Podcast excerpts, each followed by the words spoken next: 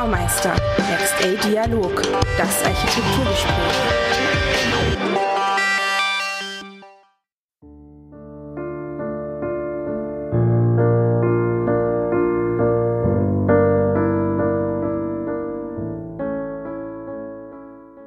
Ohne Kunst wird es still. Corona zeigt uns Tag für Tag, dass Kunst und Kultur nicht selbstverständlich ein hohes Gut sind. Wie gerne würden wir wieder in die Museen eilen, Ausstellungen besuchen. Auf dem Münchner Königsplatz etwa wartet gerade die Glyptothek, das Museum für antike Skulpturen, nach über zweijähriger Sanierung auf seine Wiedereröffnung. Zwischen 1816 und 1830 wurde Münchens ältestes öffentliches Museum von Leo von Klenze, dem Hofbaumeister Ludwigs I., errichtet. Die Sanierung soll die von ihm angedachte klassizistische Architektur des Baus wieder voll zur Geltung bringen. Überhaupt gäbe es ohne Leo von Klenze München in seiner heutigen Anmutung nicht. Er prägte das Stadtbild wie kein zweiter. Während wir nun Corona-bedingt auf die Wiedereröffnung des Museums warten, hat sich Architekturjournalistin Christina Dumas mit Peter Kiefinger vom Lehrstuhl für Baugeschichte, historische Bauforschung und Denkmalpflege an der TU München unterhalten. Über Klenzes Werk und Stationen der Baugeschichte der Glyptothek.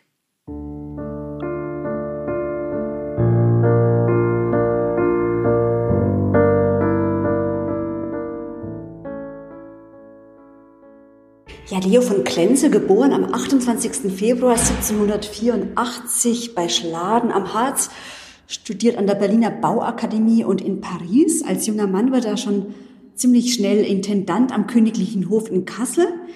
Klenze und Kronprinz Ludwig begegnen sich und bald schon wird Klenze nach München geholt. Ja, neben mir ist Peter Kiefinger. Sie sind Architekt und wissenschaftlicher Mitarbeiter an der TU in München. Herr Kiefinger, was fasziniert Sie denn persönlich so an Leo von Klenze? Also mich persönlich fasziniert eigentlich an seinen Bauten so eine gewisse Verbindung von einem typisch klassizistischen, sehr rationalen Grundkonzept, manchmal vielleicht sogar etwas rigide. Es wurde Klenze auch immer wieder vorgeworfen, dass er etwas arg schematisch entwerfen würde.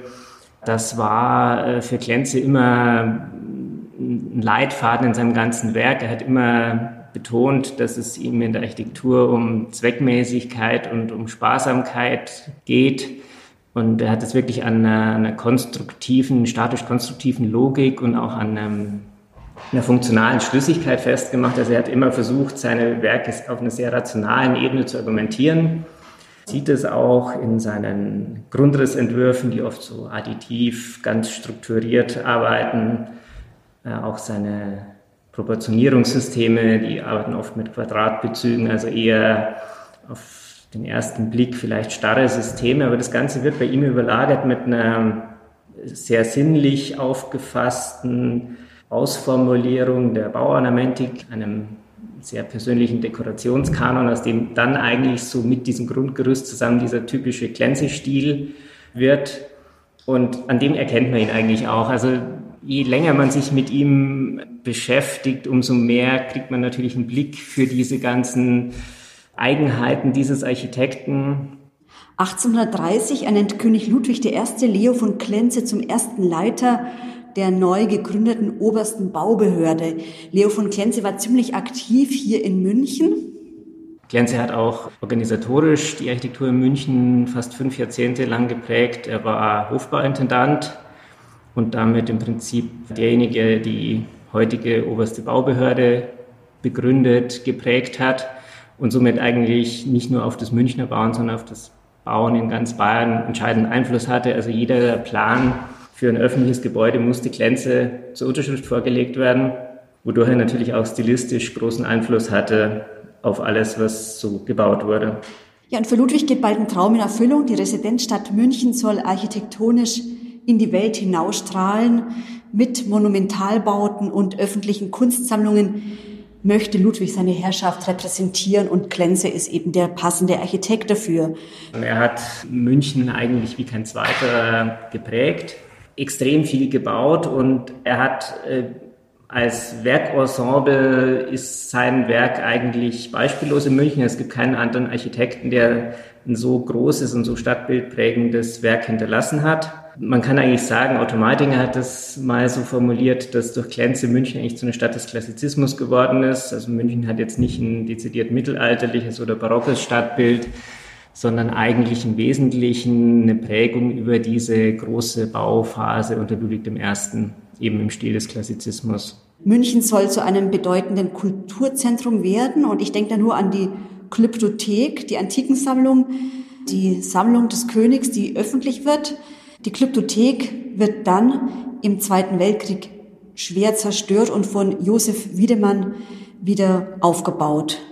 Wiedemann hat immer wieder darauf hingewiesen, dass sein Konzept des Wiederaufbaus im Inneren mit den freigelegten und nur geschlemmten Ziegelwänden äh, letztlich ein Konzept wäre, das, das schon zur Erbauung der Glyptothek äh, von Ludwig und auch von äh, dem Bildhauer Wagner, der quasi der künstlerische Berater für den Bau der Glyptothek war, gefordert wurde. Also Wagner hat wohl tatsächlich eine, eine monochrome, gelb-graue Fassung der Wände als ruhigen, dezenten Hintergrund der, der antiken Skulpturen gefordert. Darauf verweist eben Wiedemann und er zitiert dann tatsächlich in seinem Werk auch Klenze aus diesem Büchlein, das Klenze ähm, als ersten Museumsführer zur Bibliothek mitverfasst hat, wo Klenze sein architektonisches Konzept darlegt. Das formuliert er folgendermaßen, also dass es ihm um eine, wie er sagt, gut angeordnete Pracht der Umgebung ging, die das Auge reizt und dem Betrachter die passliche Stimmung gibt. Also man hat quasi eine sehr reiche, sehr präsente Innenraumdekoration äh, geschaffen. Die Glyptothek war wirklich extrem reich ausgestattet, man hatte aufwendigste vergoldete Deckenstuckierungen, man hatte einen Freskenzyklus von Peter von Cornelius und man hatte Wandflächen, die mit wirklich knallfarbigen Stuckmarmor bekleidet waren, also wirklich ganz kräftige Grün-, Gelb-, Rottöne. Das Einzige, was eigentlich noch ein bisschen die Möglichkeit gibt, das zu erleben, ist der Königsbau, der im Inneren doch einigermaßen weitreichend rekonstruiert wurde. Die Belungensäle, die königlichen Appartements im Piano Nobile, da kann man diese klenzischen Raumkonzepte noch erleben, aber natürlich nicht mehr im Museumskontext.